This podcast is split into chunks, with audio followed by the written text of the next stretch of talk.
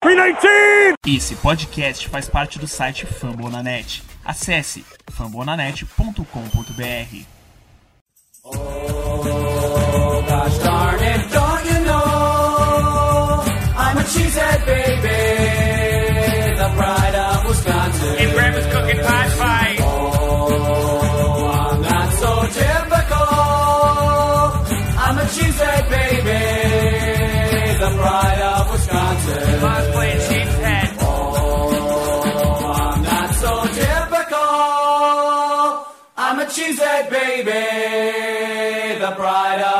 Wisconsin. Jim Bob, where the hell's my bowling ball?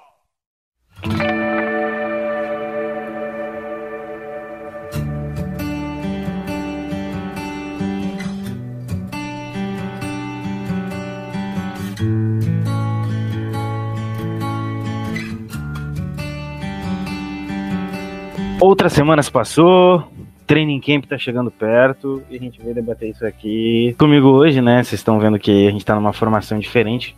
O Matheus não está, en- enfim, inclusive é aniversário da mãe do Matheus, um grande parabéns pra ela. Por isso que ele não está presente aqui hoje. Mas aqui comigo hoje estão o João. Fala aí, João. Fala aí, Guto. Paulo tá, também tá aí, chegando cada vez mais perto da temporada, né, velho? Como sempre, cada podcast passa tá mais perto. É, Training Camp já começa daqui três dias, né? Se bem que a gente tá gravando quase meia-noite, então daqui a pouco já vai ser dois dias. É, começa dia 25 de julho, daí se estende diretamente até o dia 28 em sequência, daí dia 29 tem uma pausa. Dia 30 retoma até dia 1 dia 2 é o nosso Family Night, 2 de agosto, né? Óbvio. É, daí do dia 4, 5 e 6 de agosto, dia 5 e, se- também tem treino, e dia 5 e 6 é um treino em conjunto com o Texans. E dia 8 é o primeiro jogo da, da pré-temporada. E pra finalizar o calendário aqui rapidão, dia 29 é o nosso último jogo de pré-temporada contra Kansas City. Cara, pra quem reclama que NFL demora muito tempo, não sei o que, velho, tá chegando e assim, pra quem é mais entusiasta do time, né, a temporada já começa a partir de agora, porque com o training camp, todas aquelas perguntas que a gente se fez das contratações na off-season, junto com, enfim, o draft, os complementos do time que vieram, a gente vai colocar realmente em questionamento. A gente vai conseguir ver mais os insiders soltando informações sobre posições mais sólidas para depois fechar o roster de 53. E aqui que muita teoria cai por terra, que não sei o que, a gente vai com é, não sei quantos posição no roster que talvez nem vá no final, que é, muitas pessoas vão criando teoria. Mas é isso que é divertido nessa época. Eu sei que muita gente não gosta, quer logo que a temporada chegue, mas eu pessoalmente gosto bastante. E é isso aí. E além do João, né? Que acabou de falar todo o nosso calendário de pré-temporada. Então, como ele mesmo disse, agosto começa para quem é mais entusiasta do time e pra gente que também acompanha. É muito bom acompanhar essa pré-temporada e descobrir qual, qual vai ser o roster final. Além dele, temos também o Paulo. Fala aí, Paulo. Fala Guto, fala João. É, então, agora que a gente vai de fato começar a ter mais notícias dos jogadores, né?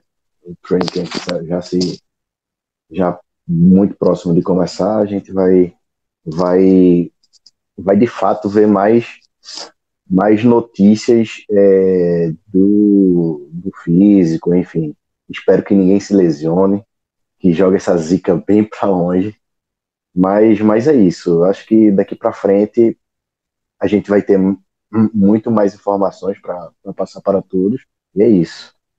Inclusive, já que a gente tá falando de lesão, dá uma notícia rápida aqui. A gente já tem o primeiro jogador lesionado deste, desse nosso queridíssimo, dessa nossa queridíssima pré-temporada, mas não é nada grave. O, o Darnell Savage ele retirou sisos e por isso ele tá, ele não, não fez aquela preparação que teve hoje em, função dessa retirada de sisos. Nada demais, ele deve estar bem, ele deve estar 100% pro training camp.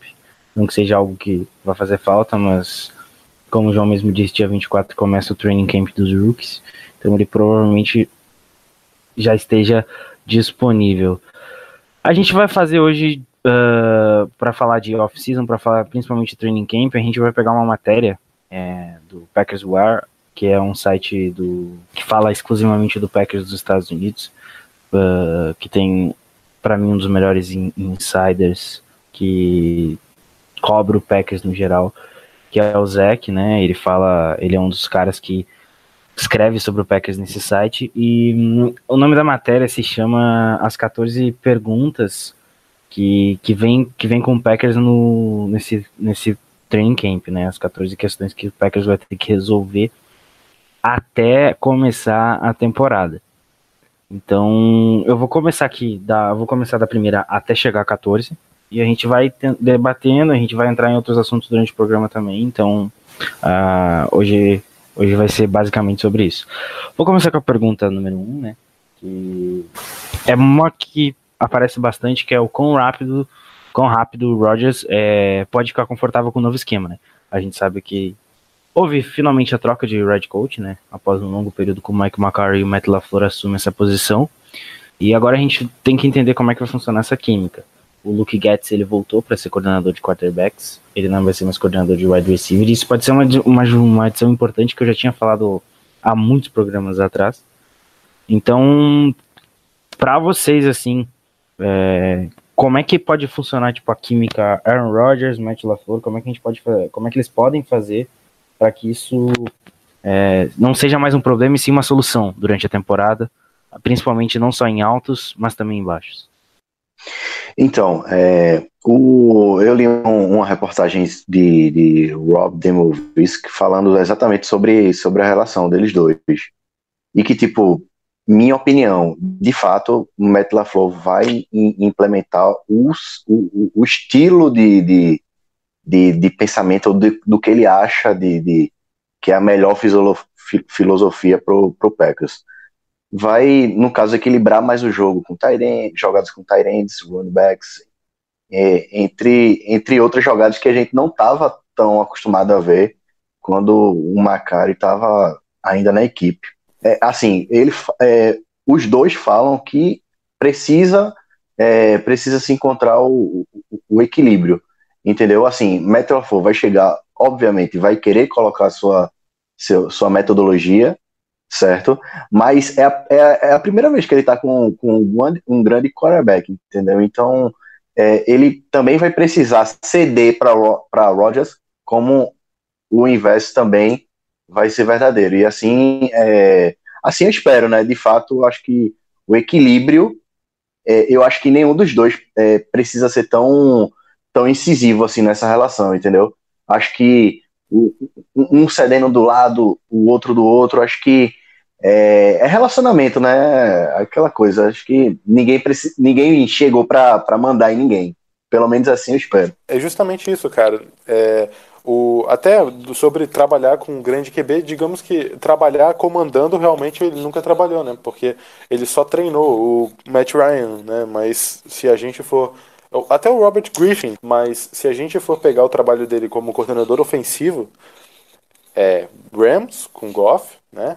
E tem o, o Tennessee Titans com o Mariota, que é, é um trabalho bem questionável, né? Então, justamente, é, o ponto do, da contratação do Matt LaFleur foi justamente isso, de equilibrar o jogo e de aproveitar mais o jogo corrido e girar mais, enfim, com os Tyrands e achar o head coach que consiga ter aquele laço com o quarterback é uma coisa realmente bem difícil e para esse trabalho ficar limpo na teoria para começar a implementar a prática, né? E bom, o Rodgers teve muito tempo de relacionamento com o mesmo head coach e não sei se dá para dizer que o final foi trágico, eu creio que não, mas enfim, a gente viu, viu um tumulto muito grande, né, após a saída do Mike McCarthy e até durante a saída dele, que o time estava numa situação bem tensa, né? Perdendo por Arizona Cardinals no Lambeau Field. E, enfim, a gente perdeu aquela partida, depois Mike McCarthy foi anunciado embora. E a gente né, achou que as coisas iriam ser mais simples e mais tranquilas no nosso caminho da off-season. Só que com aquela matéria do, é, do Bleacher Report, acabou que muita coisa desnecessária até que a gente fez um podcast para comentar dessa treta, né? É, veio à tona e entre aspas a merda foi jogada no ventilador. Eu digo entre aspas porque é bem questionável os pontos daquela matéria. Eu não vou entrar em detalhes mais. Quem quiser escuta lá o podcast, enfim, vai ler. E uh, a pergunta essa é a, não é só a maior pergunta do training camp, como é a maior pergunta da nossa temporada, né? Porque o Matt LaFleur, ele teve experiências né, boas, assim, dá para se dizer. Do, assim, o pico da carreira dele foi o Matt Ryan trabalhando nos Falcons no ano de MVP dele, onde o Matt Ryan também chegou no Super Bowl, é, treinando, né, o Matt Ryan, treinador de QBs. Ele, daí eu não sei se vocês conseguem me refrescar a memória, porque ele também trabalhou com o com o Kyle Shanahan em outras situações, não foi? É, até antes, acho que nos Redskins não, não era. E o, eu não, não tô lembrando agora. Eu, e o pai do Kyle Shanahan também é, tem uma. Tem uma, eles têm uma relação boa e que eu, inclusive, no Twitter já falei sobre isso lá quando a gente contratou, enfim, Packers contratou o Matt LaFleur. Assim, é, eu acho, eu acho que ele vai ser muito inteligente de, ainda mais por ser um head coach novo, é, de não chegar fazendo esse estardalhaço todo, entendeu? E ele não mostra ser ter esse perfil. Então, assim, eu acho que ele vai saber lidar muito bem com o Rodgers e e, e Rodgers também vai entender é, entender como é que é o jogo do, do a metodologia de jogo de, de, de Matt LaFleur. Acho que assim, eu não espero uma uma assim, eu tô até sendo um pouco, um pouco, como é que eu posso dizer? Você até ser um pouco tímido assim nas minhas previsões, mas eu não espero um Super Bowl agora, mas eu também não espero uma temporada ridícula como foi, como foi na, nas últimas duas temporadas. Então, essa é uma coisa que eu até queria levantar aqui. Vocês acham que o Matt LaFleur e essa nova sintonia que vai ter que surgir com o Rodgers é o fator limitante que muitos colocam pro Rodgers nessa próxima temporada, que ele não vem, sei lá, como um top 5 de QBs aí? Vocês acham que é, é isso realmente que acaba limitando ele? Ou é mais pelo Rodgers ultimamente está com problemas na lesão e a gente não sabe como ele vai, vai vir da lesão? Ah, tipo, eu acho que o que vai elevar o nível do, do, do, do time vai ser a defesa. Tipo, eu, é certeza para mim que eu acho que, é, que, é, que a nossa defesa é que vai levar a gente para para pós-temporada, inclusive.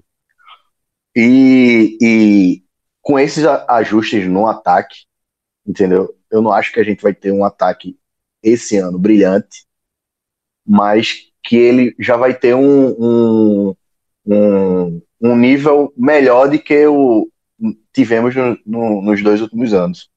Eu, até porque, eu, até, eu, assim. eu, também concordo, cara, mas até porque essa pergunta ela é um pouco, né, filha da puta, porque se tu for pegar a ela, questão do. Ela abrange do, muito isso. Ela abrange muito, velho. Exatamente. Porque se tu for pegar a questão do Rodgers com o LaFleur, é uma coisa, mas o Rodgers com o LaFleur tem tudo a ver ao LaFleur com o resto do ataque. Qual vai ser o nosso. Até uma das perguntas, né, daqui a pouco, mas como é que a gente vai desenvolver os wide receivers? Sabe? Quem que vai ser o cara para estar tá do lado do Adams? Como é que a gente vai ver o Graham né, realmente vindo para ser aquele cara que a gente espera que ele seja? São algumas perguntas que tá totalmente atrelada a isso. É, se a gente pegar, por exemplo, é, vamos pegar os últimos 10 anos, assim. Os 10 anos da carreira do, do, do Rodgers. É, hoje até colocaram no, no, no Twitter uma, uma comparação entre os dos últimos 10 anos entre Rodgers, Brady e Brees. Todos os números do Rodgers em questão de TDs, jardas e receptação e tudo mais são todos os melhores que Brady. O Brees e o. Enfim.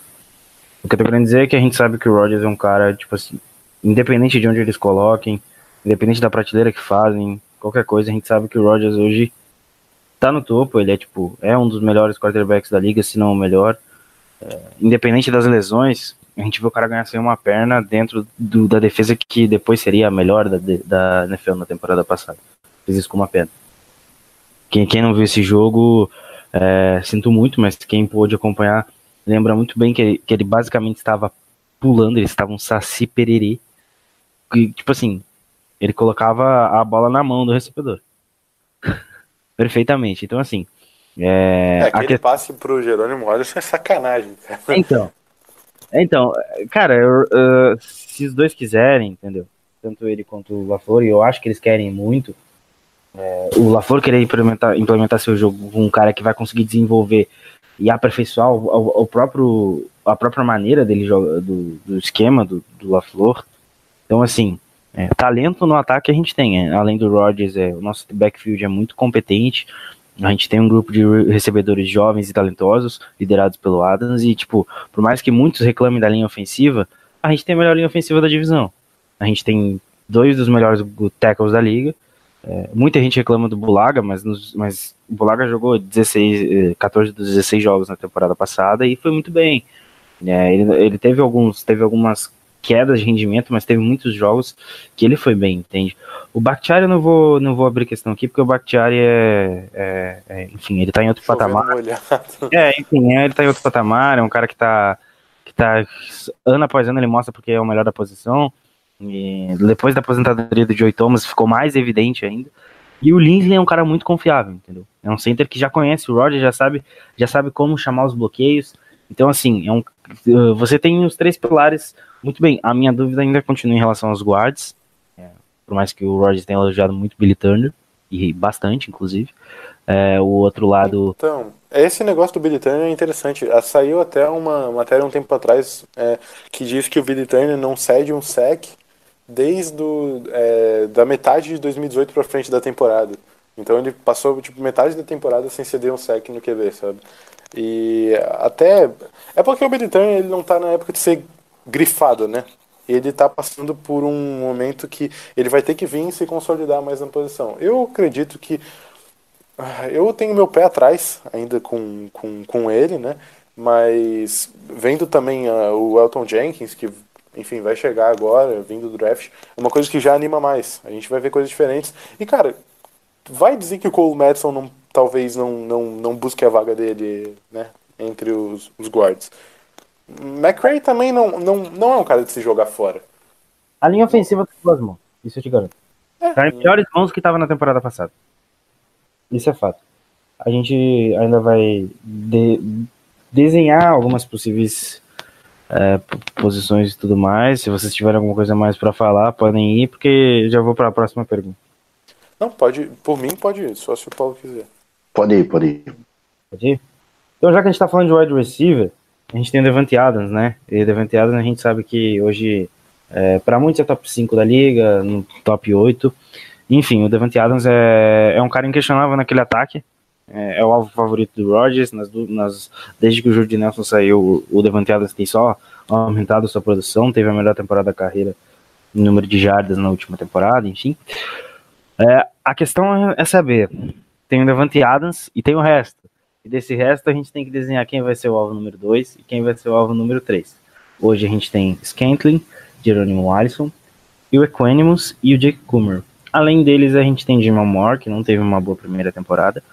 O Trevor Davis, que a gente viu como ele sofreu das lesões. O nosso queridíssimo Allen Lazar. E o Tel Raiding. E tem mais um wide receiver essa semana. O João pode falar o nome que eu não lembro agora. É Mike alguma coisa. É Ma- Malik Taylor. Malik, Malik, é, Malik Taylor. Lee Taylor. E, enfim, são os nomes aí. Esses, to- todos esses nomes não vão estar no roster final, né? E isso, eu te isso eu garanto pra vocês.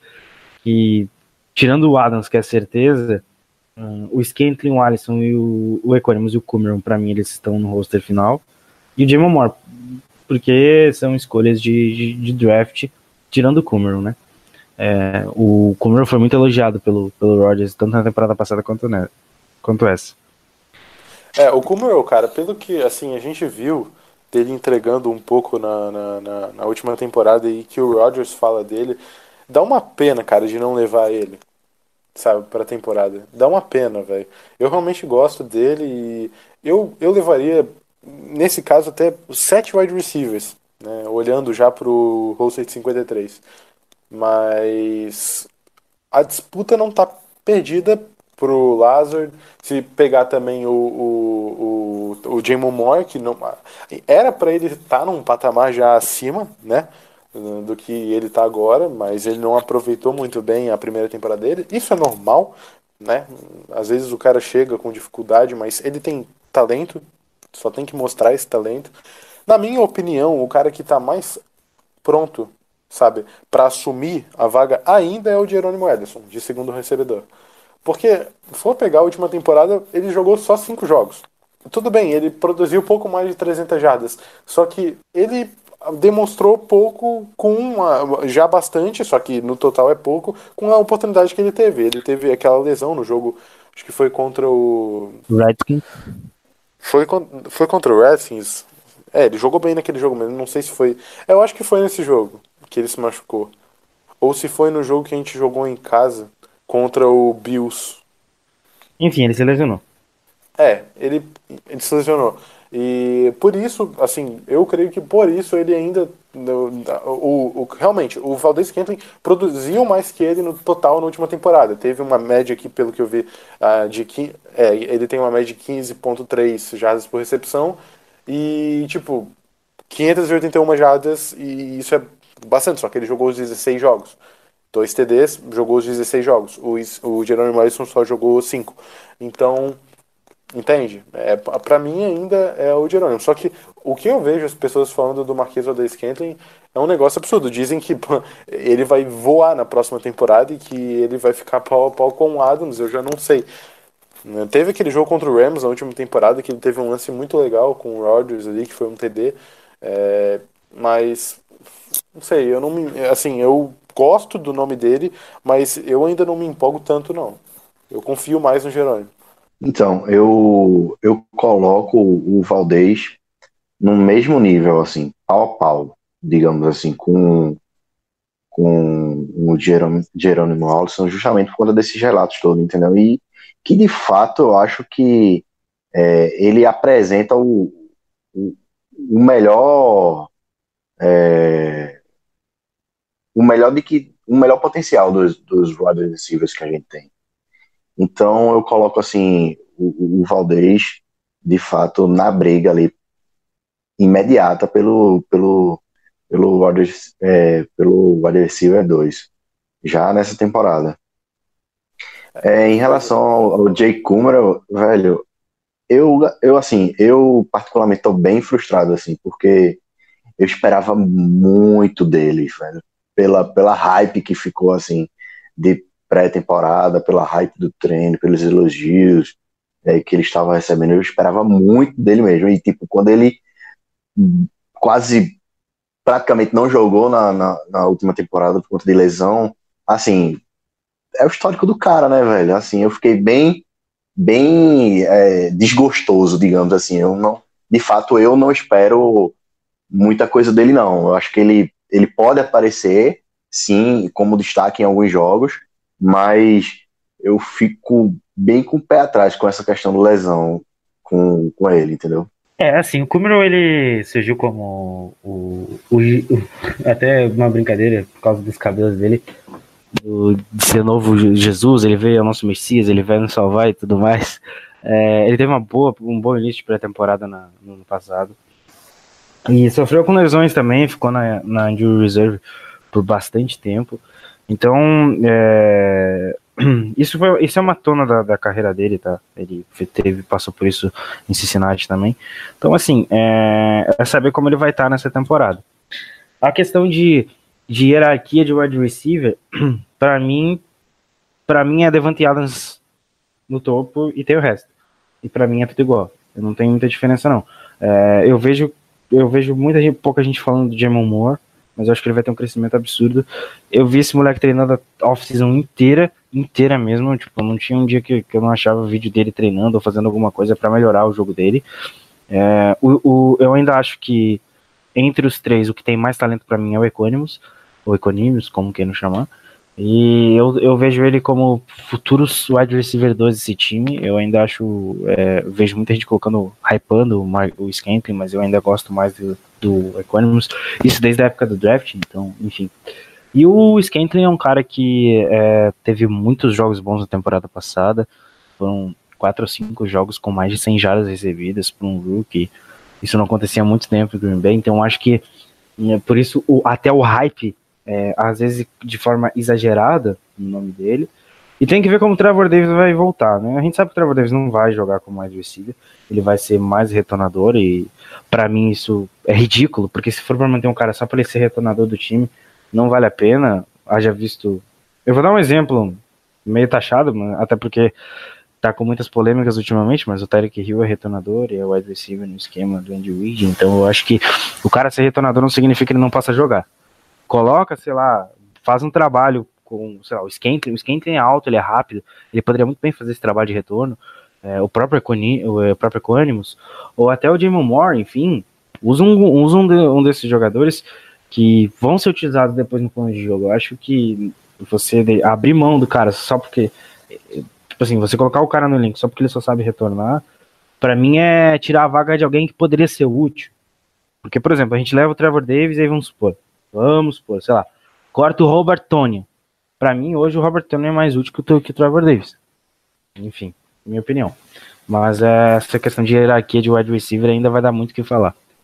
É, o Economos, o que eu gosto nele é que ele é um cara inteligente. Tem até aquela jogada que eu não sei se vocês vão lembrar contra o Detroit, que naquele jogo um pouco trágico lá do Mason Crosby, né?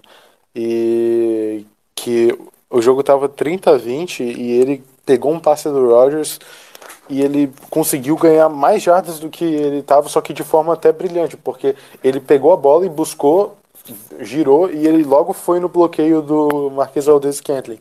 Então ele, ele, ele utiliza bem a cabeça dele e ele é um cara que consegue trabalhar bem em slot. Enfim, a gente vai. A gente pode ver o LaFleur brincando bastante com ele, sabe? E é isso que a gente espera.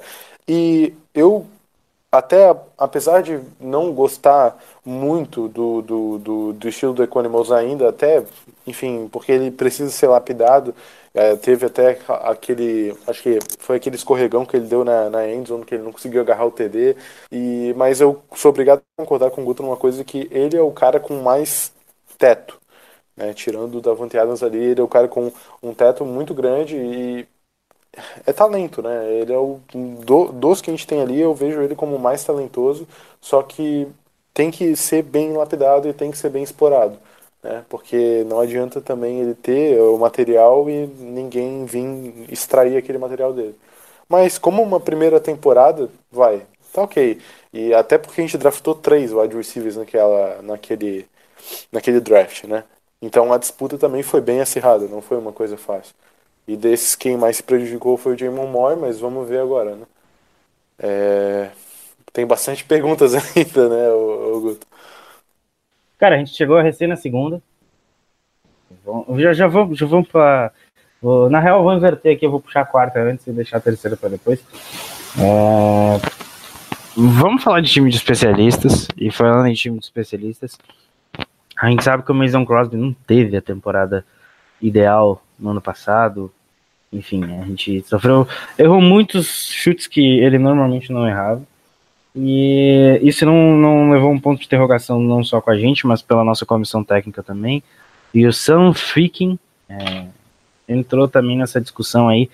Ele entrou, ele foi contratado, né? E talvez possa haver uma competição aí para ver quem vai ser o kicker do Packers na próxima temporada. A gente sabe quanto tempo o Crosby tá aqui, ele tá em Green Bay, ele já é da casa muito mais do que da casa, é, é um dos caras, é um dos líderes do elenco, querendo ou não. Mas pode realmente, e eu acho que há uma possibilidade real de talvez o Sam Ficken uh, possa, possa vir e roubar a vaga do, do Mason Crosby e o Crosby ser cortado. Aí eu vou levantar essa e vocês, vocês emendam aí. O que, que vocês acham? É, haverá mesmo uma competição? O Mason Crosby ele é o cara titular absoluto, ninguém tira essa vaga dele ou o Sam Ficken veio para ficar? A gente tem que. Eu vou tentar analisar da forma mais fria possível essa discussão, até porque eu pessoalmente não conheço porra nenhuma do que o Sam Ficken fez, ok? Então, pegando em números, ok? Tanto em NFL quanto em college, a gente tem uma, uma carreira do Crosby com 80% de field goals feitos na NFL, ok? E uh, vamos em especial pegar a última temporada. Isso daqui vai irritar muita gente, mas para a carreira do Mason Crosby em field goal, a última temporada foi acima da média dele. Ele teve 81 78,1% de field goals feitos. Se a gente analisar a penúltima temporada de 2017, ele teve 78,9% dos field goals feitos. Isso daí foi uma queda dos últimos quatro anos dele, ok? Porque em 2013 ele teve a melhor temporada em termos de field goals de porcentagem, que foi 89,2%. Daí depois ele caiu em 2014 para 81.8, depois 85.7, oit- daí subiu para 86.7. Em 2017 caiu para 78.9, e em 2018 subiu subiu para 81.1. Entrando mais a fundo ainda, tá? Pegando os field goals dele entre 20 e 29 jardas, ele acertou todos, 4 de 4. Pegando de 30 a 39, ele só errou um. Ele teve 11 tentativas e acertou 10. Pegando os field goals de 40 a 49 jardas, foi onde ele mais errou. Ele teve 15 oportunidades de acertar e acertou só 11, errou 4. E dos field goals de mais de 50 jardas, ele ficou com 7 tentativas e 5 acertos. Então, em termos de carreira, ele ficou acima da média dele. Mas, em termos do que realmente a gente espera, e até por causa daquele jogo patético contra os Lions, que até o Matheus, parafraseando lá, falou: o, o Crosby não tem o direito de fazer isso, porque ele é pago todos os dias para tá ali, né, fazendo só isso na vida dele, nos treinos, e vai ter gente querendo pegar a vaga dele. Sem fiquem agora, pegando os números dele. Na NFL, ele era dos Rams. Sem fiquem ainda não fez absolutamente nada na NFL que a gente possa considerar, ok? Digamos que fique nisso. Mason Crosby no college. Ele tem uma média. Ok. te- Ok, ok. É, Hugo, tá vendo que eu tô tentando analisar da forma mais fria e calculista aqui possível. Pode Ele, é, então, ó, ele te- o, o Crosby, no, em Colorado, no college, ele teve uma porcentagem de carreira de acertos de field goal de 74,7%. Ele, em resumo, atentou ah, na carreira dele 95 field goals no college e acertou 71. Em extra points foram 121 tentados e 103 acertados. Acertos. Agora, o Sam Ficken, ele tem uma média de 72% no college. É, desses, é, foram 29 tentados e 24 acertados. Na última temporada dele, que foi o melhor aproveitamento. O- na última temporada do, do Sam no college, ele tem 29 de tentados para 24 acer- acertos. É, isso dá um aproveitamento de 82%, o maior entre esses dois. Ou seja, o Crosby no college nunca teve um aproveitamento tão bom quanto o Sam na última temporada em Penn State. Se a gente pegar extra points, o Sam tem 102, 112 tentativas e 109 acertos.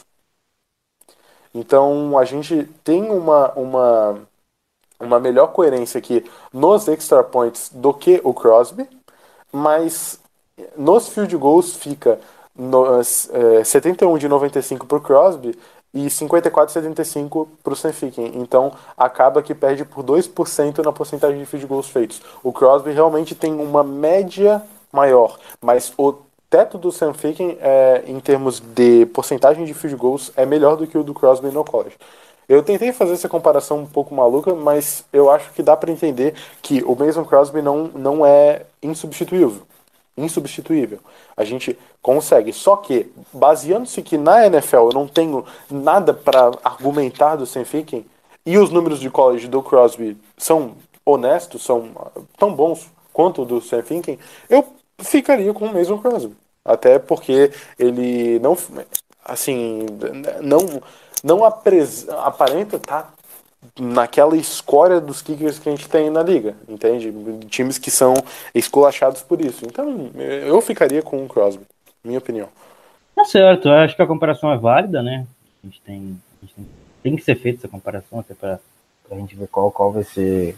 Até onde a gente pode esperar do Sam Ficken, se ele ficar, ou do, do Crosby, independente de quem for escolhido para ser o kicker do Packers na próxima temporada. É uma comparação justa, acho que é, essa vaga tá em aberto e a gente vai ver isso na nos treinos, no trein, principalmente no training camp, para ver quem vai quem vai levar esta vaga. Acho que não tem muito mais o que falar do, do- do- dos dois, não, a não ser que o João queira acrescentar alguma coisa. É, eu acho que é isso, cara. Nesse ponto a gente concorda bem. ó, é- é- o kicker é aquela posição que o cara realmente tem que ser frio e calculista e acertar o negócio. E a gente não pode ficar vestindo camisa de clubismo pra alguém aqui. Tem que ser o cara que tá com o melhor momento, melhor desempenho.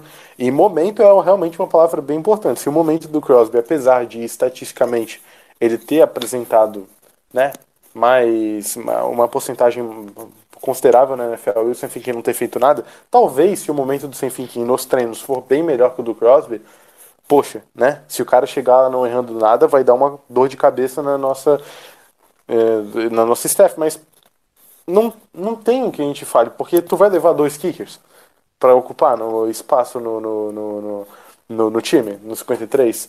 Tu vai levar o Sem Ficken, que tu, ele nunca jogou nada na NFL, e o Crosby, que é teu kicker desde 2007. Então, confiança. Já vou fazer minha propaganda aqui, eu sou Team Ficken, tá ligado? Então, Tá, Team eu já tô fazendo camisetas, inclusive quem quiser só me ligar, camisetas Team Ficken. É, eu sou advogado do Crosby aqui, cara.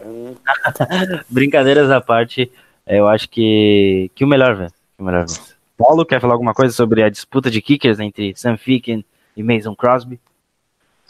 Então, eu acho que hum, vai, vai, vai, vai, vai haver uma disputa, obviamente, mas eu não acho que o Crosby vai, vai ser dispensado já essa já nessa temporada não. Eu acho que ele ainda tem um pelo menos umas duas temporadas a depender dessa, né?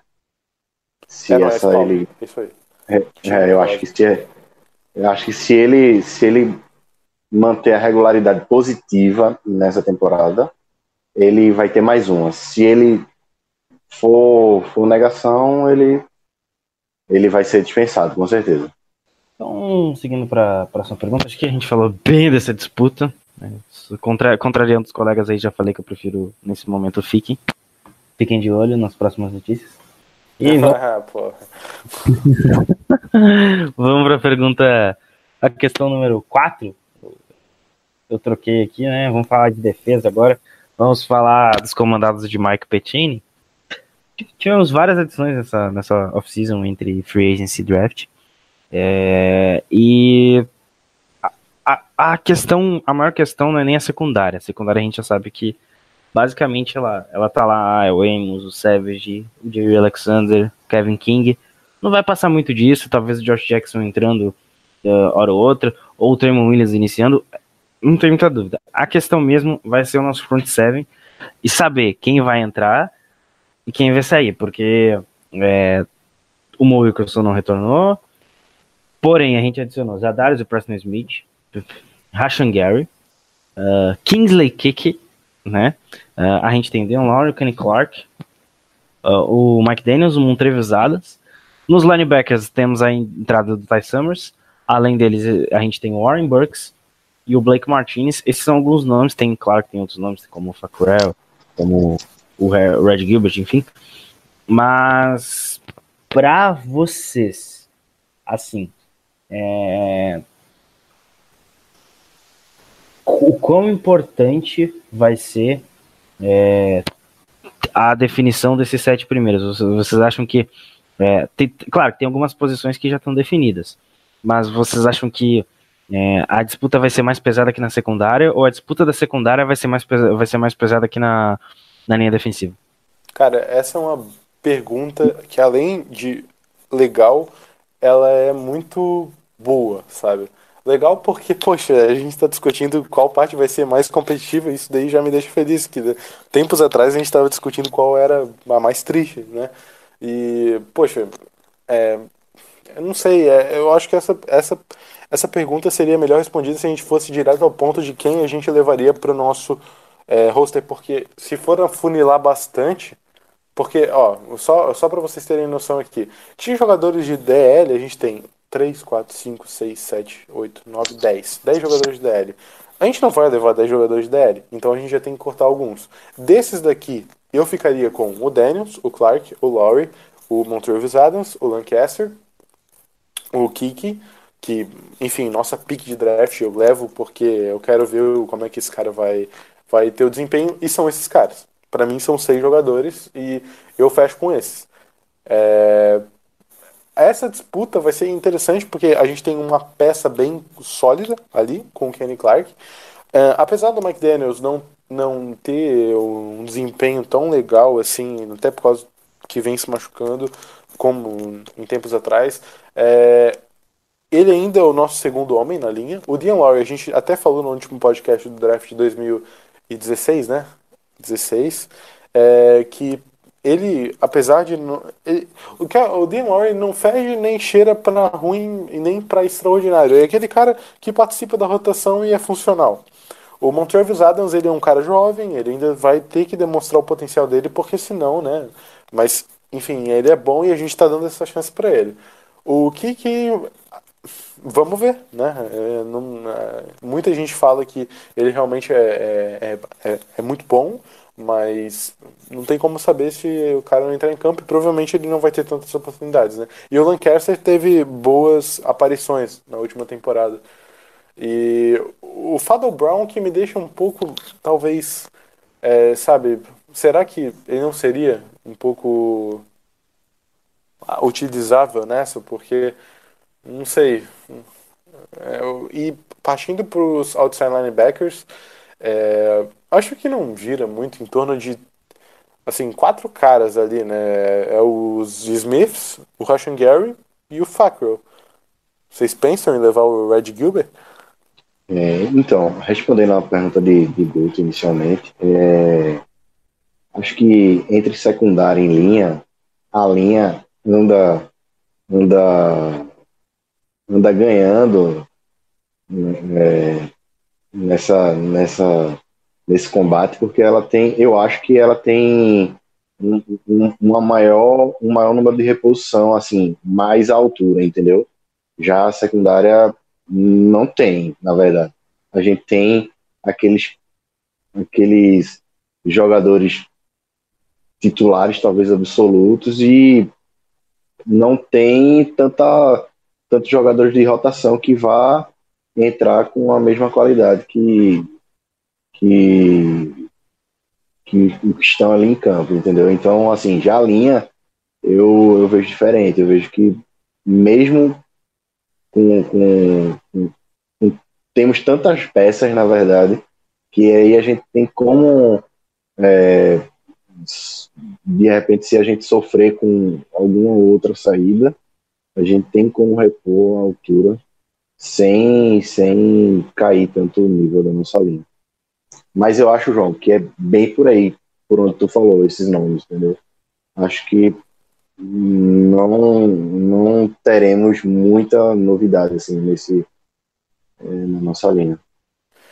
Não, então, e em comparação assim com a secundária ali, velho, é, eu acho que eu vou no que tu falou, velho, porque a, a, o nosso grupo de safety é dois caras titulares assim no atual momento. É, até, pô, o Darnell Savage veio do draft. Mas, cara, foda-se, ele tem tudo pra vir arrebentando aí. E o, o Amos é a nossa contratação de, talvez de maior peso, né? Não sei. E a secundária, com em relação aos, aos corners ali, é uma coisa legal de discutir, mas eu acho que cada um fica na sua. Eu creio que J. Alexander, Josh Jackson e Kevin King são os nossos três, assim, sólidos. O Tromon Williams, ele vai ser interessante de ver ali na nossa... é, na experiência que ele pode dar, ele jogou a última temporada até como free safety, mas não dá, né, cara? Não dá. Ele tem que vir para CCB e fortalecer ah, o grupo. O Tony Brown. O Tony Brown é. É difícil de falar, né? Porque mostra o talento, o potencial, mas ainda parece que está um pouco distante de se encontrar. Mas eu gosto bastante dele. E o Roman ah, pegamos desse draft, né? Que. Então, assim, eu eu fico preocupado quando eu penso em lesão na secundária, entendeu? Se um do, de- de- dos nossos jogadores aí principais, que a gente sabe que vai ser que vai estar lá dentro na semana 1, se machucar, caramba, já começa para mim já é, um, é algo que começa a ser preocupante se se não aparecer, se um desses DEPs aí não aparecer para É, e vamos falar. o potencial e para vamos, suprir, né? é, e vamos falar, botando os pingos nos is de Jerry Alexander, né? Perdendo esse maluco, porra, né? Não, não é. Então. Eu vou ser É. mais específico. O problema não é os cornerbacks. Pra mim, o problema é o safety. Porque se você perde o Adrian Ramos ou o Savage, você não tem reposição à altura. Você tem o Green. A gente já falou do Green. É. Ele é ok. É, é, ok, tranquilo. Ele vai fazer a função dele ali. Mas assim, não é nenhum Mark Thomas, nada do tipo. Então assim, você perde o Ramos ou o Savage, você compromete mais. Se a gente perde o Jerry Alexander, ainda vejo que tem reposição. Ok, a gente tem o Jeremy Williams, a gente tem o Kevin King, a gente tem o Josh Jackson. O próprio Kadar Roman vai jogar muito bem essa temporada. O Tony Brown, se botar a cabeça no lugar, vai ser um cara ok, um cara que vai contribuir tanto no tanto jogando no- na secundária quanto jogando no time de especialistas. Agora, Mas eu não sei, velho. É porque o Jerry Alexander, pra mim, é mais do que só um jogador ali naquele time. Sabe?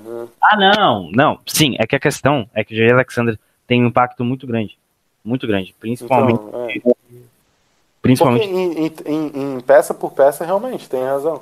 É, Adrian Ramos e Daniel Savage estão bem acima do que tem em reposição, que é o Green e quem? Natrell Jamerson. É, o Nathan Emerson pode até ser aquele cara parecido com o que a gente buscou no draft suplementar que teve, né? Que no final foi pro. Foi pro.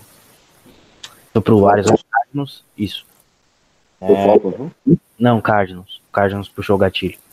Ele é um cara muito parecido, tem as mesmas funções, assim, ele pode até ser útil. Ele é um híbrido de safety com corner. É, então, vamos ver aí. Tá, e daí a gente tem depois ali Trey Matthews e Mike Tyson nos safeties ali, tirando-se os nossos dois backups imediatos. Mike Tyson, ele tá no time simplesmente pra briga que vai ter contra o Texas no, no jogo. É, não. Botar num time de especialistas ele sai na porrada com todo mundo ali. Exatamente. Tinha que ter uma Cara, piadinha essa- sem graça, né? Não, mas, velho, essa pergunta, tipo, de defesa, ela realmente abrange muita coisa, cara. Que se fosse especificar tudo, sabe, iria, a gente ia ficar até amanhã aqui, velho. Porque pra mim também gira muito em torno do que o Rashan Gary vai mostrar. O Preston Smith também é um canivete ali, sabe? Ele pode fazer funções O próprio é, radar. Você pode, você pode alinhar os radares tanto pelo lado quanto pelo miolo da linha. O, o Gary também. O Savage você pode colocar em qualquer lugar da defesa. Literalmente, qualquer lugar da defesa. Li- li- não, não, sério, quando eu falo que a gente pode colocar o Savage em qualquer lugar da defesa, eu não tô zoando, não. Você pode colocar ele de, de ou- outside linebacker ou de, de barra defensive end que ele vai jogar ali. Ele é tipo um Tyron Matei, tá ligado? Ele joga em qualquer posição da defesa.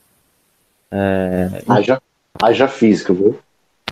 Mas é, é, quando ele foi draftado saíram os números. Eu, eu até comentei no dia. Mano, é bizarro esse moleque. Então, assim, é, versatilidade é uma das novas características da defesa do Packers. Não, é Versatilidade e agressividade. Versatilidade e agressividade. aí. É. É, agressividade, versatilidade. Cara, entrar em campo e não fizerem isso, eu vou ficar muito puto. Se for um bagulho muito normal, ficar tipo assim. Eu falei o off-season inteiro que os caras vão ser versátil, vão ser agressivos, aí chega lá, não faz nada. Não, É, não. Eu acho que até pela, pelo, pelo, pelo leque de, de, de jogo de, de Mike Pettine, eu acho que não tem como ele.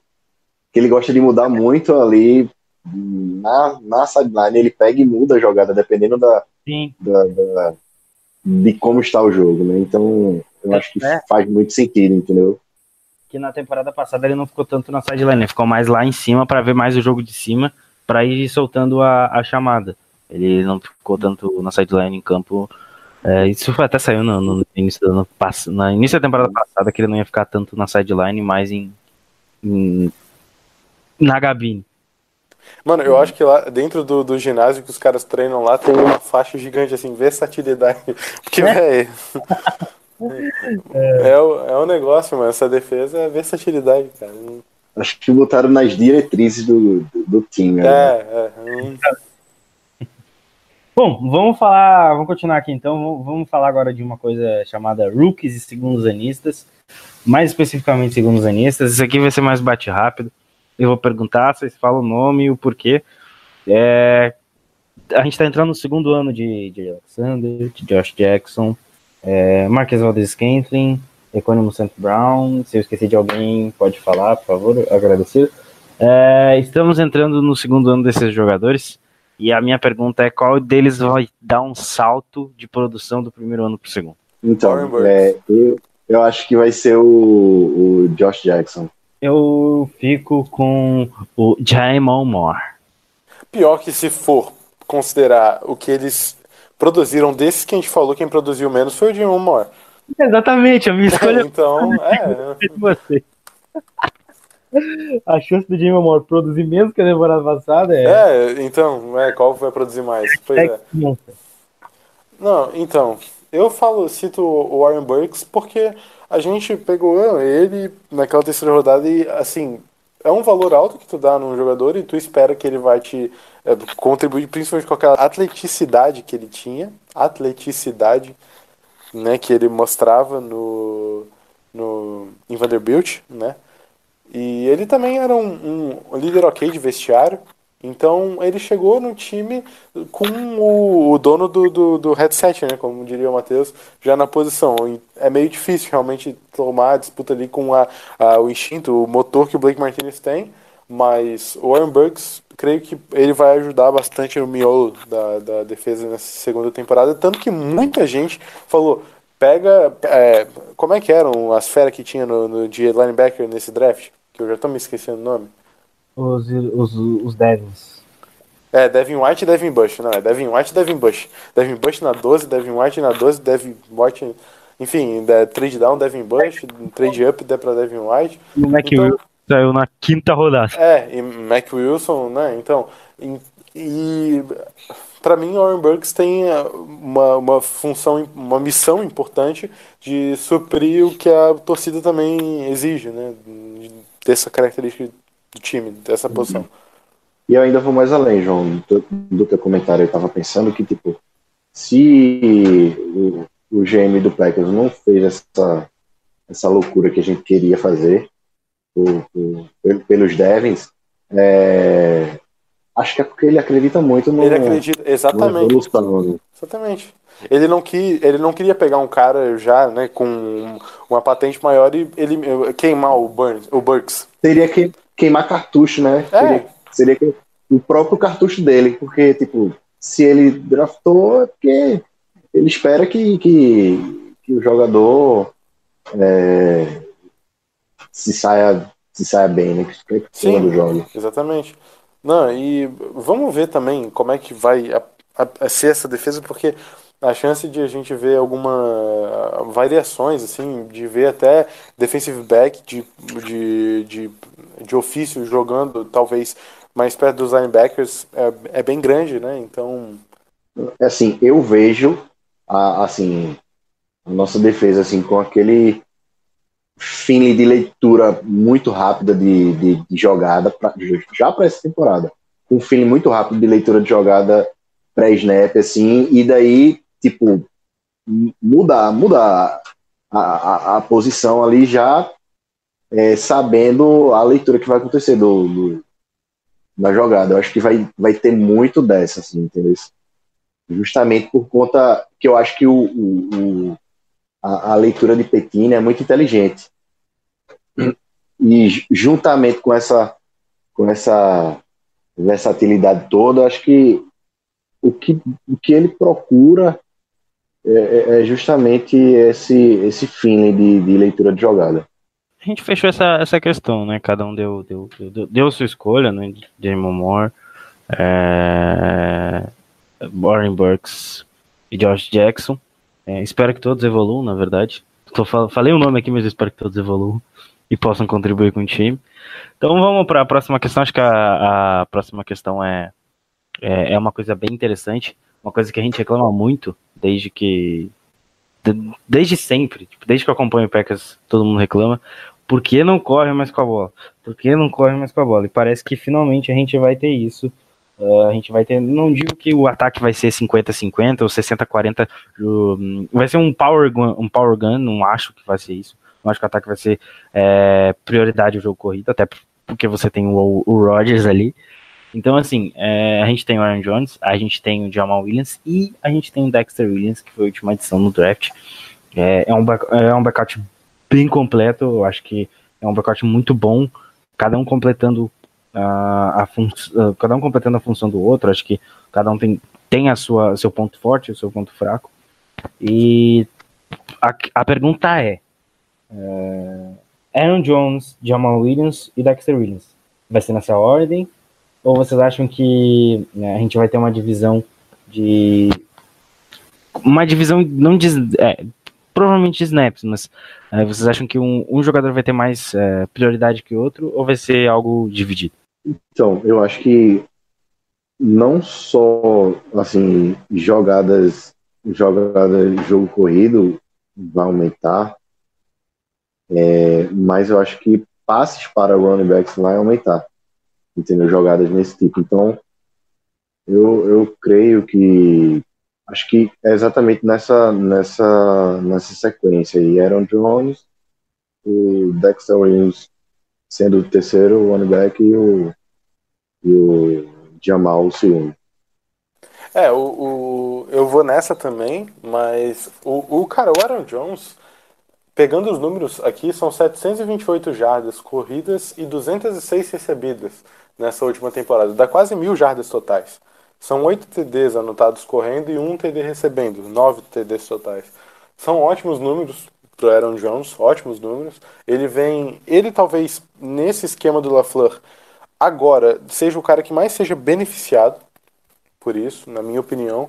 É, Pegando o, o Jamal, a gente vê que a diferença de, de runs que os dois fizeram de, aqui foi pouca, porque são 121 do Jamal e 133 do, do, do Aaron Jones. Só que o Aaron Jones jogou menos partidas que o Jamal, até daí eu não vou me lembrar. Ah, não, é, suspensão. Ele estava suspenso nos quatro primeiros jogos, não era? É. Hum, isso mesmo. Foi por causa de suspensão. Dois primeiros. É, daí se ele se machucou ou não na temporada, já não me lembro, mas é, foram os quatro primeiros, daí ele já perdeu mais partidas, enfim, poderia ter mais de mil jardas totais. Foram os dois primeiros ou os quatro primeiros? Dois primeiros ele perdeu, ele estava fora por, por uso de maconha, né? Porque tá. usar não pode, mas bater na, na criança pode. E ajoelhar ah, também não pode. Um podcast só para falar sobre tá. isso. É, calma, Guto, calma. Porque senão vai ser mais duas horas de podcast. É, não, enfim, deixa quieto.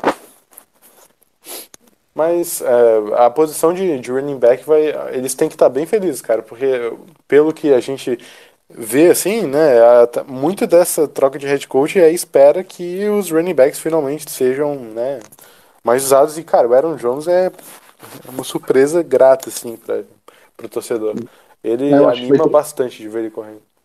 Eu acho que vai ter muitas jogadas, como eu falei, inteligentes de passe, assim. Eu acho que é, o Aaron Jones ainda vai receber assim, muito mais passes é, do que na última temporada. Entendeu? É. E isso vai, assim, vai ser. Assim, eu tô numa hype desse, desse esquema. É, eu sei que não, não vai funcionar de cara, assim, não vai funcionar como esperado, mas vai funcionar de uma certa forma, porque vai dar um, um leque muito grande para para o Rodgers trabalhar e, tipo, de fato, ele é, escolher ali, junto com, com, com o LaFlow, a jogada. Vai ser. Enfim, estou muito empolgado, assim. Até pelo... Controlado, mas eu estou muito empolgado. Até pelo Nathaniel Hackett, né, que tem uma mentalidade de utilizar bastante o jogo corrido e jogo de Tyrands, então assim, é, aquela, aquele ataque, aquele ataque do Jaguars há duas temporadas atrás, que foi o quarto melhor jogo corrido da liga, é, tava o Nathaniel Hackett era o coordenador ofensivo, então melhora no jogo corrido, eu, eu espero.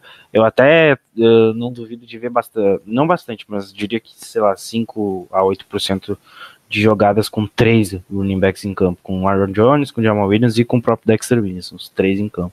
O Dexter Williams também, a gente esqueceu um pouco de comentar, ele vem agora com um híbrido, né, ali nesse backfield. É aquele cara que até a gente comentou no podcast, é um, é um híbrido entre os dois, o Jones e o Williams. E o Dexter Williams, eu gosto muito do, do, do estilo peculiar dele, assim, correr, que ele é um cara paciente. Até o Aaron Jones no início, ele era mais paciente ainda, só que ele meio que nessa segunda temporada deu uma misturada na paciência dele no, de encontrar gap com uma, uma explosão absurda, assim.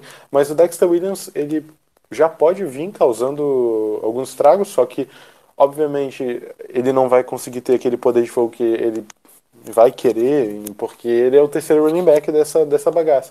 Mas como o nosso a gente se levaria esses três, na minha opinião, não leva mais, sei lá, o Vitei, eu não apostaria num fullback, eu ficaria realmente com esses três, eu não sei vocês. Se o Vita, se o Dani Vitale não for pro roster, eu vou fazer protesto. Aquele homem tem que estar no roster. O João falou do Dexter Williams, e eu já vou enganchar, vou puxar aqui, é, vou juntar duas perguntas em uma e vou abranger mais ainda. É, a, uma das perguntas é o que o Daniel Savage é, poderá, até qual o potencial do Daniel Savage, né? Até onde o Daniel Savage pode ir.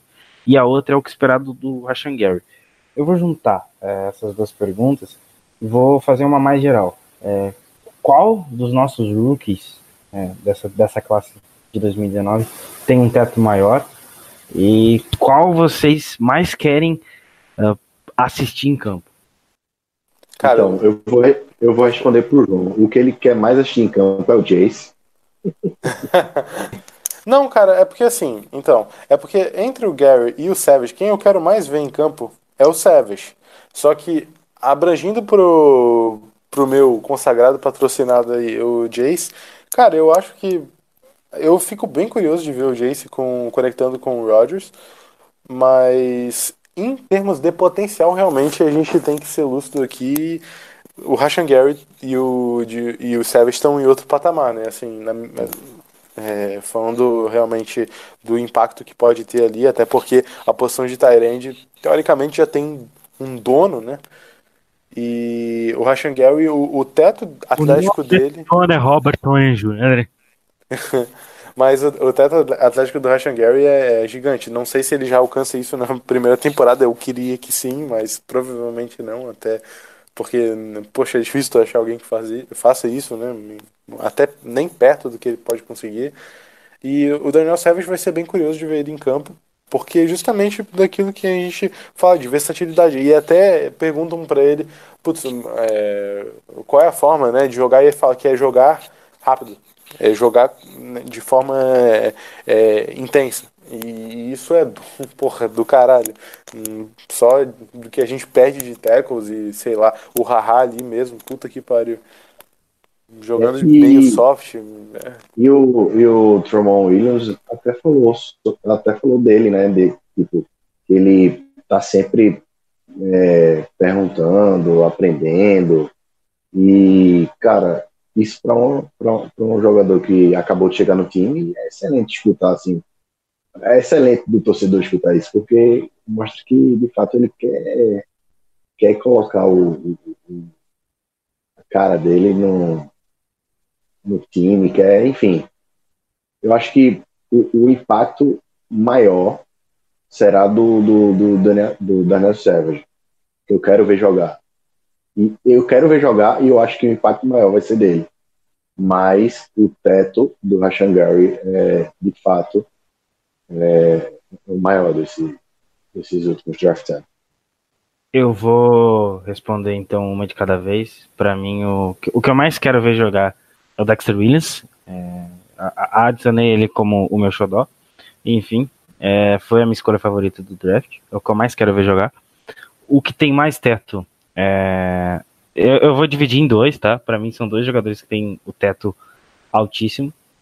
Na real, três, né?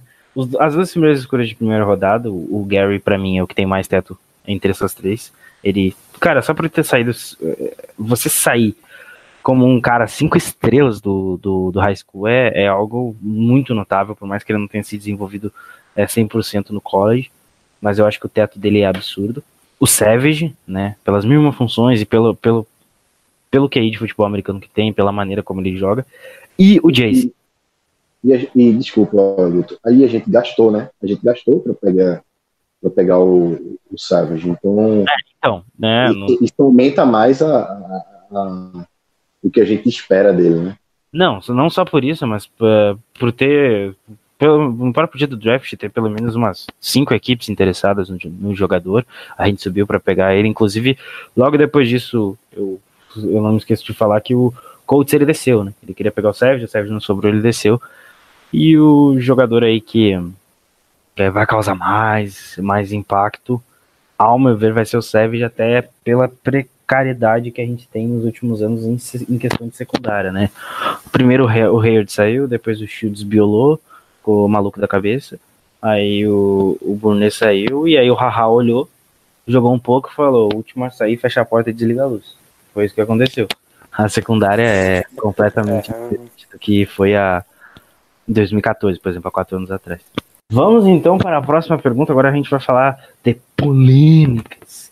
A polêmica da vez é Josh Jones. E o que fazer com ele? Mano, Dispensar jogar pra longe de. de- É, eu já. Eu, cara, eu não sei. né? Eu mantenho no elenco, né? Até porque a gente não tá com tanta.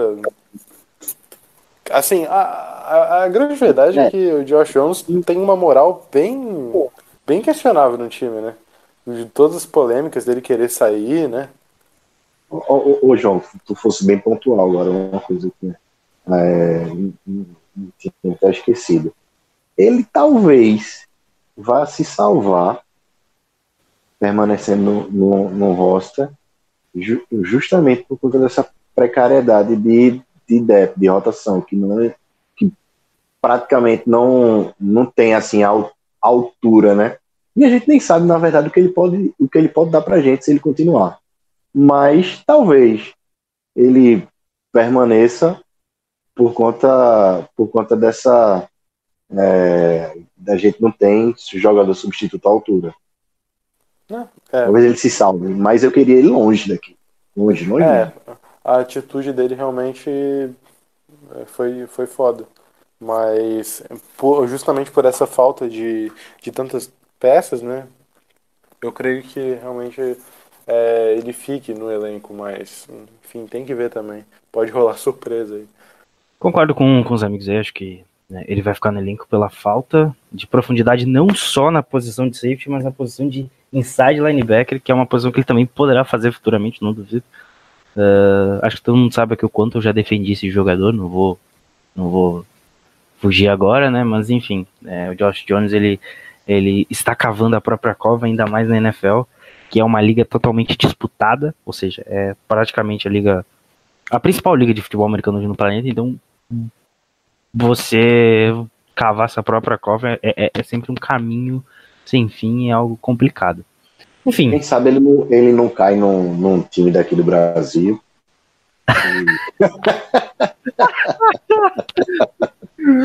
olha, eu acho que é mais fácil para CFL, né, lá em- no Canadá, mas assim, é, é capaz dele ir para outros times, né? Tem muito o que falar de Josh Jones, a gente já comentou isso durante a eu acho que, enfim, Não, é. Não, eu acho que com certeza alguma, alguma, outra, alguma outra franquia da liga vai, vai querer, entendeu? Vai precisar. Então, só foi a resenha. né? enfim, né? Tomara que ele coloque a cabeça no lugar, vai que tem um talento ali e ele apareça esse talento nessa temporada. Espero que isso aconteça, se ele ficar.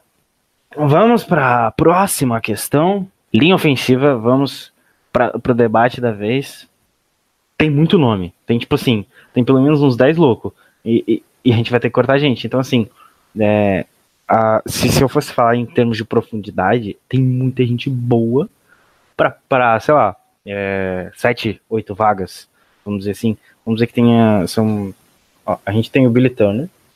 Os, os, os óbvios, né? O Linsley, o Bakhtiari e o, o Billy Turner e o Bulaga, esses quatro, certeza. Aí tem o McRae, o Lucas Patrick, o Elton Jenkins, o Cole Madison, o Lane Taylor. Faltou alguém? São nove. Ou seja, tirando os quatro que vão, tem cinco va tem, tem cinco nomes pra mim para três vagas no máximo. É, a gente até caçando mais ali, pegando todos os caras ali que jogam na posição de guarda, tem mais ainda. Mas hum, comparando com a nossa linha do ano passado, a gente foi é, com Bakhtiari, Len Taylor, Linsley, Justin McRae, Bulaga, ah, Jason Spriggs, Byron Bell, Lucas Patrick e Alex Light. De titular, vai. Fazendo a nossa linha titular para ser mais direto. Bakhtiari, Corn Bulaga. São os pilares ali, né? Billy Turner, Ok. Len Taylor. hum, E só que assim, o, o Jenkins, eu fico muito, né? Porque foi um cara no draft que todo mundo gostou. E É que é uma escolha segura, né, cara? Não é uma escolha É. técnica, mas é uma escolha segura. O de Welton Jenkins, ele vai, é um cara sólido, né? Então, eu ficaria com o Jenkins. Eu acho que hoje o Jenkins e até o Madison estão na frente do, do Glenn Taylor. do Len Taylor? Porque o Glenn O, Taylor, o Madison acho que não. ele O teve, Jenkins. Ele teve um decréscimo de. Do que ele pode. Do que ele mostrou, entendeu? Ah, mas será que isso é o suficiente para tu tirar ele? Porque eu não, eu não acho também que a gente tenha uma grande reposição.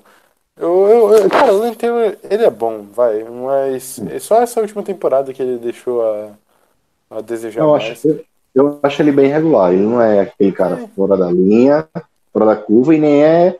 Tipo, realmente, ele, ele, desprezar, entendeu? Não, exatamente. E ele pode ser superado. Ele pode ser superado. E a gente quer que ele melhore e tal, mas uh, fica ali, né? Então fica Bakhtiari, Cornelize, Bulaga, Billy Turner, Len Taylor e Elton Jenkins. Vamos deixar os seis mesmo, sendo só cinco. Esses seis, digamos que fiquem na linha principal. Daí a gente vai levar quantos OLs? Nove? Eu, eu botaria mais dois aí. Eu botaria o Cole Madison, que pra mim vai fazer, e o Lucas Tá. Patrick. Tá, mas tu tem que levar mais algum tackle, né? O Cole Madison. Leva o- Então leva o Cole Madison, o Lucas Patrick e o Spriggs. Fecha nove. Não tem como chutar o Spriggs, cara.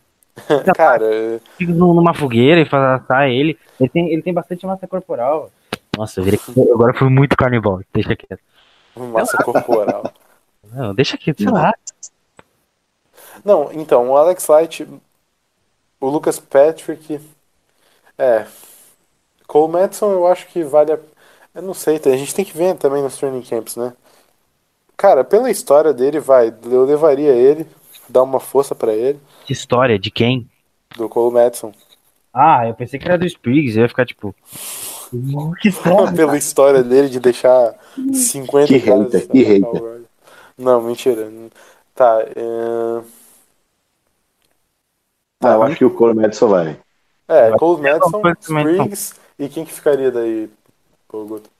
Acho que o Patrick, né, cara? O Patrick é, Lucas é, Patrick. é que o Patrick pode fazer center e guard, né? Tá.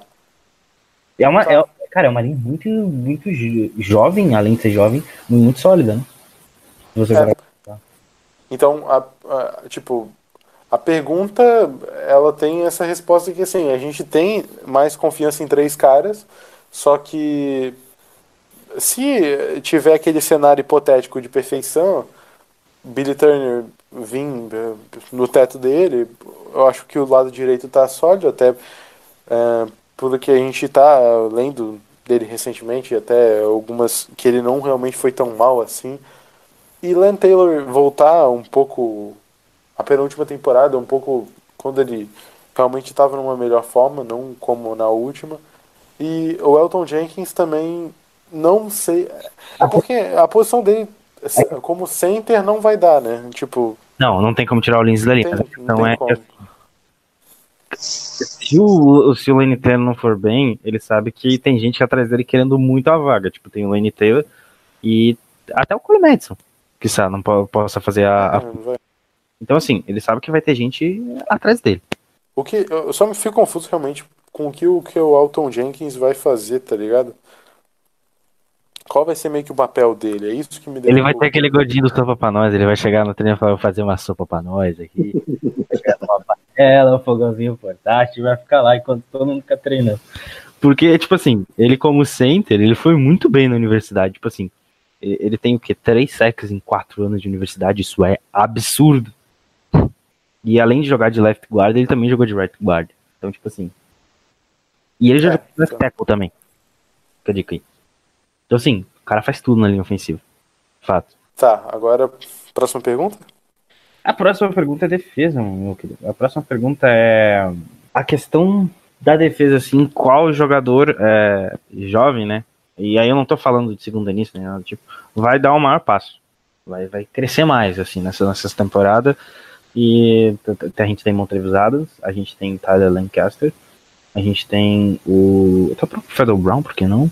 A gente tem James Looney. Essa pergunta é a Tá, mais fácil. qual, joga qual, joga qual jogador de DL ou de defesa? DL. Geral. Ah, de DL. sim. DL? Beleza. Qual jogador de linha defensiva? Ah, sim. Vou, vou reformular a pergunta. Qual jogador de linha defensiva vai dar o passo maior na próxima temporada? Ah, tá. Mano, essa pergunta é razoável, né? Até porque eu não acredito que algum desses caras vão conseguir chegar dando com muito espaço esse próximo passo. Porque Kenny Clark, Mike Daniels e Dion Lowry seguram bem ali o tranco. Mas em um caso É. hipotético de. Pode falar aí, Paulo. Acho que nenhum deles tem um teto muito alto, assim. É, talvez o o que eu mais. O que a gente mais tenha visto. Lancaster? Não sei. É, o, o, Mon- Talvez. É, o Mont- O Montrezl Adams. Posso falar o meu? Vai. Kenny Clark. É, tu não tá errado, porque, tipo, ele é jovem pra cacete. Mas, mas na boa, vamos deixar aqui só os humanos, não os extraterrestres. Considerando os mortais. Dion Cara. Cara, eu vou no Montrezl Adams porque, sei lá. Ficar tipo.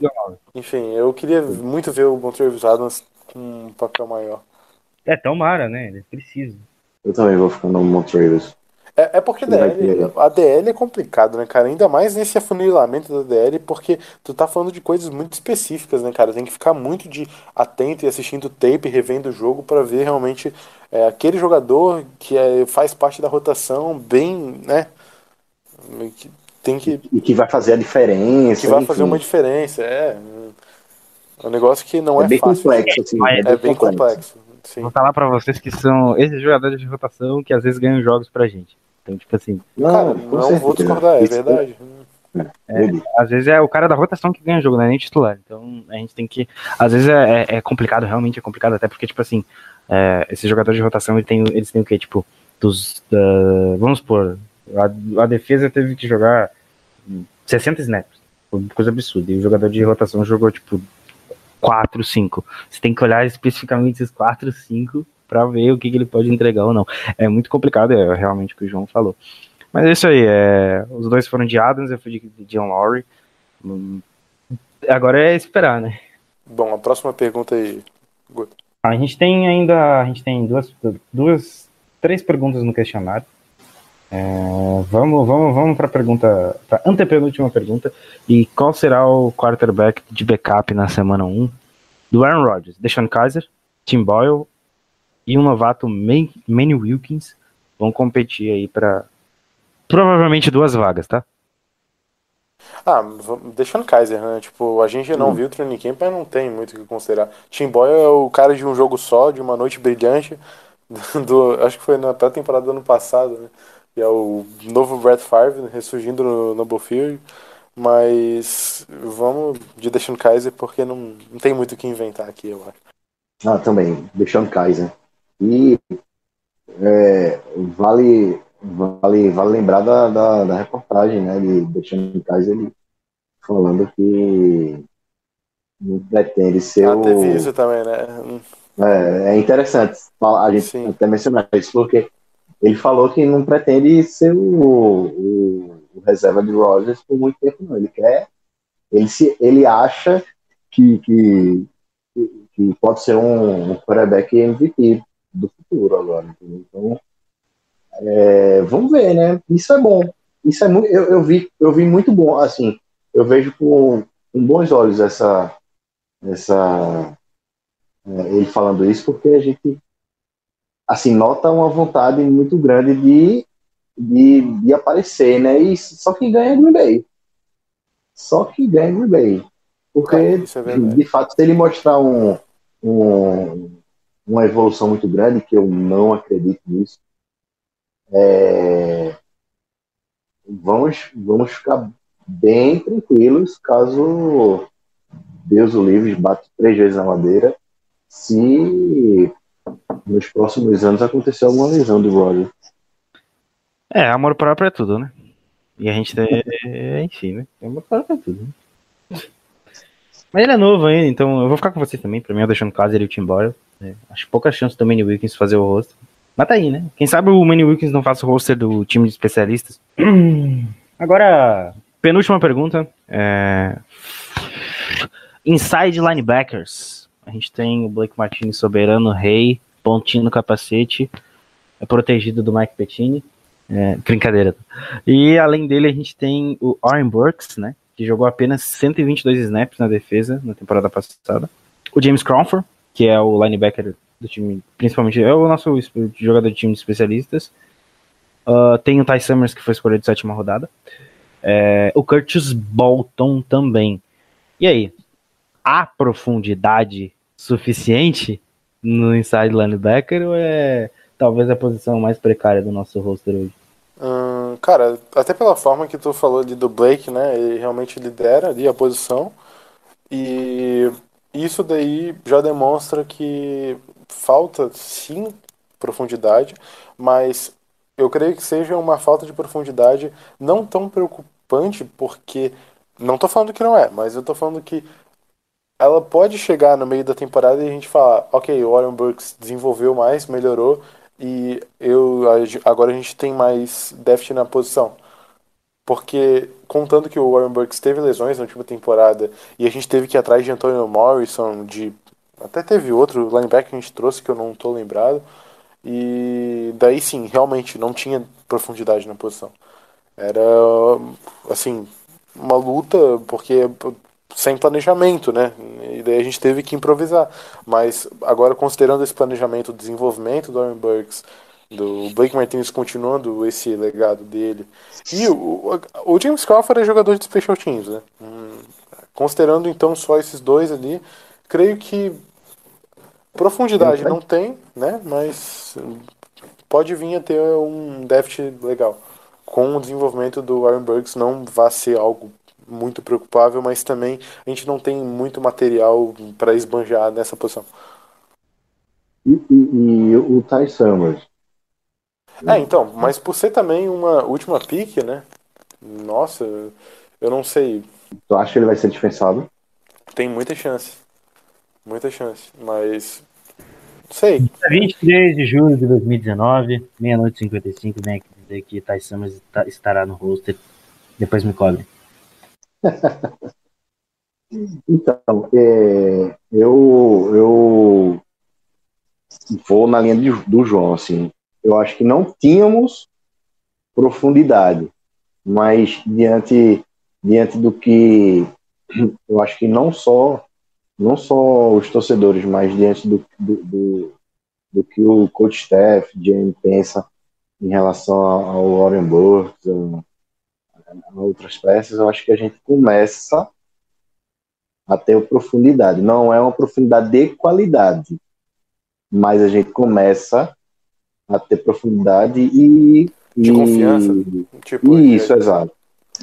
E, e, e talvez não, não- até antes de começar a a temporada, no início mesmo, a gente é, talvez ganhe um pouco mais dessa profundidade. Isso aí vai tudo a depender do, dos training camps, do, dos jogos de pré. Isso aí, assim, vai ser uma evolução a cada semana a partir, de, a partir do, do início do training camp, né? Então, eu acho que dá sim pra gente ter uma profundidade com esses nomes que a gente tem hoje. Não talvez uma profundidade de qualidade, como eu falei, mas dá sim pra gente ter uma profundidade pro início da temporada. Não tenho muito mais o que acrescentar, acho que é isso mesmo. João, Pra mim é isso, velho. pra mim também é. fecha muito por aí. Vamos então para a última pergunta, valendo um milhão de reais, é, só que não.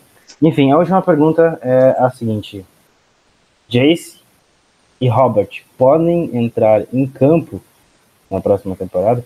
Porque assim, a gente sabe que tem Jimmy Graham que é soberano absoluto da Deus Pai amado, e enfim, 10 milhões, o Atari não é bem pago da liga. O, a gente tem o Mercedão, né? Que tem um, baita carro. E ele e assim, a gente tem esses dois caras que provavelmente serão terrenos mais utilizados na próxima temporada. E tem a- o Jace, que foi escolha de terceira rodada, e o Robert Tonin, que foi um drafted free agent na temporada passada, renovou com essa, e enfim, a gente tem um grupo de quatro Tyrands hoje. É bem, para mim, um grupo bem sólido.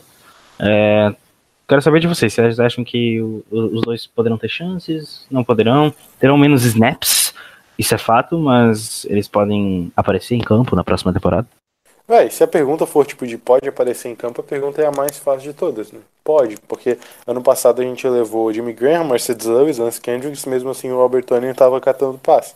Então, sim, pode. Só que o Jason Berger, eu não espero que só ele possa entrar em campo, mas que ele realmente entre pra caralho em campo, sabe? Que ele realmente seja bastante usado, só que a, a gente sabe que desenvolvimento de talento é algo complicado, não é algo do dia pra noite, mas sim, é, espero que eles entrem em campo, principalmente que a gente vai ver nessa pré-temporada, mesmo que muita gente não considere. Hum, Quero ver o Tony assim nessa pré-temporada pegando TD. É, eu acho que é, o Jace não vai ter é, tanto, tantos snaps, certo? Eu acho que de fato vai ficar entre Mercedão, Graham e, e o Tônia, justamente pelo fato desse, desse desenvolvimento um pouco prolongado do, de, de em Tyrene, mas por ser uma, uma pick de, de terceira rodada, talvez, a depender do, do, do novamente, a depender do, do, do trein- dos treinamentos, ele, ele consiga mostrar potencial e precisa que precise estar jogando. Tem mais snaps. É, até pela, pelas funções, tu consegue contar em uma mão quantos passes agarrou o, o Mercedes Lewis nessa temporada. E, mas, obviamente, ele tem uma influência muito grande nos bloqueios. Então, tendo, considerando isso, tu só vai ter o Jimmy Graham para receber a bola? Não, tu vai explorar outros caras. E até, beleza, mais chances pro Mercedes, mas Jace, Robert Tonian vão aparecer, sim, óbvio.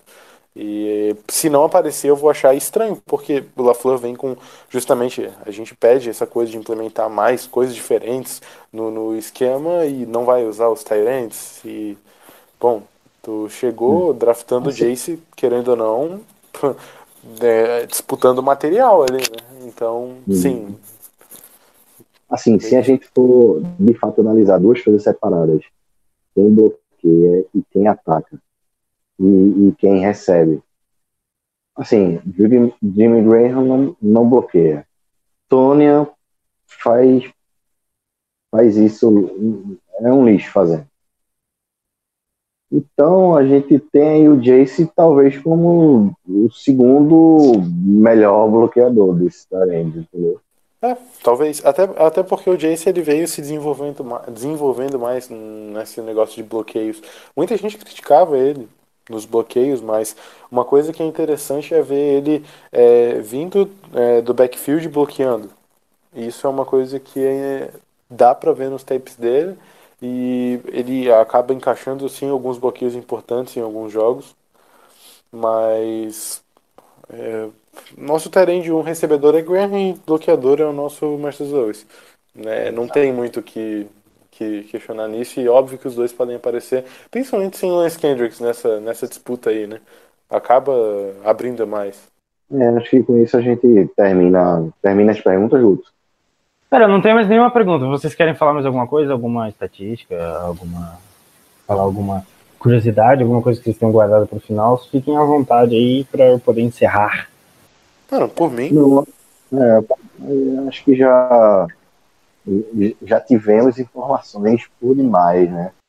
Então é isso aí, galera. Ah, foi um podcast falando sobre training camp. A gente deu uma passada por basicamente tudo. Foi basicamente um geralzão, né? Então a gente tentou abranger de tudo aqui. É, mais uma vez, agradecer quem tá ouvindo. Não deixe de seguir a gente nas redes sociais. Arroba Lambolipers, Instagram e Twitter. E é isso. Agora eu vou deixar os guris se despedirem, Paulo. Valeu, Guto, valeu, João. É, Velho, tô na secura imensa pra, por, por essa temporada. Acho que eu nunca tive uma off-season tão, tão dolorida como foi essa. E assim, vamos, vamos analisar, estudar e, e tentar trazer o máximo de informação aí para nas próximas nos próximos, nos próximos podcasts para é, a gente tá, tá alimentando aí a rapaziada que escuta a gente. Então, muito obrigado novamente, os dois. E vamos nessa. Vou para João? Valeu aí, Guto, Paulo. É, esse podcast foi meio que um papo mais informal, dá para se dizer assim. É, a gente não aprofundou em uma coisa muito específica, a gente ficou discutindo mais sobre o time, a gente tentou trazer realmente sobre o training camp, porque é uma coisa que é importante, a gente achou necessário falar sobre isso porque decide muitas coisas no, no, no que no roster, no, no, corte, acaba sendo decisivos na nossa temporada, né? A base do nosso time. E a gente vai ter mais podcasts para frente, talvez a gente já grave outro amanhã, não sei, mas falando sobre o calendário, especificamente sobre o calendário e com algumas perguntas do Twitter. E, cara, no geral é isso aí. Segue o Lambo Leapers nas redes sociais. Se quiser, pode me seguir também no Twitter, no Packers Sem Grau, lá no é, Fumble na net, no feed lá, pegando do, da, da, lá onde realmente sai o link do podcast, tem é, na, na, na descrição ali o nome dos participantes, né, enfim, e daí já vai direitinho pro, per, pro perfil que, enfim, clica em cima do nome já abre o perfil na rede social, no Twitter. Só dando essa dica para quem quiser mais, é, enfim, manter o contato do podcast. É, também, para quem não sabe, muitas pessoas acabam perguntando se podcast tem no, em outras plataformas. Tem no Spotify e tem em outros agregadores também que, enfim, eu não vou lembrar, mas não custa tentar pesquisar, que vai que acha, mas no Spotify tem, que eu acho que é a principal plataforma. E, bom, já me alonguei demais e muito obrigado quem escutou até aqui e valeu.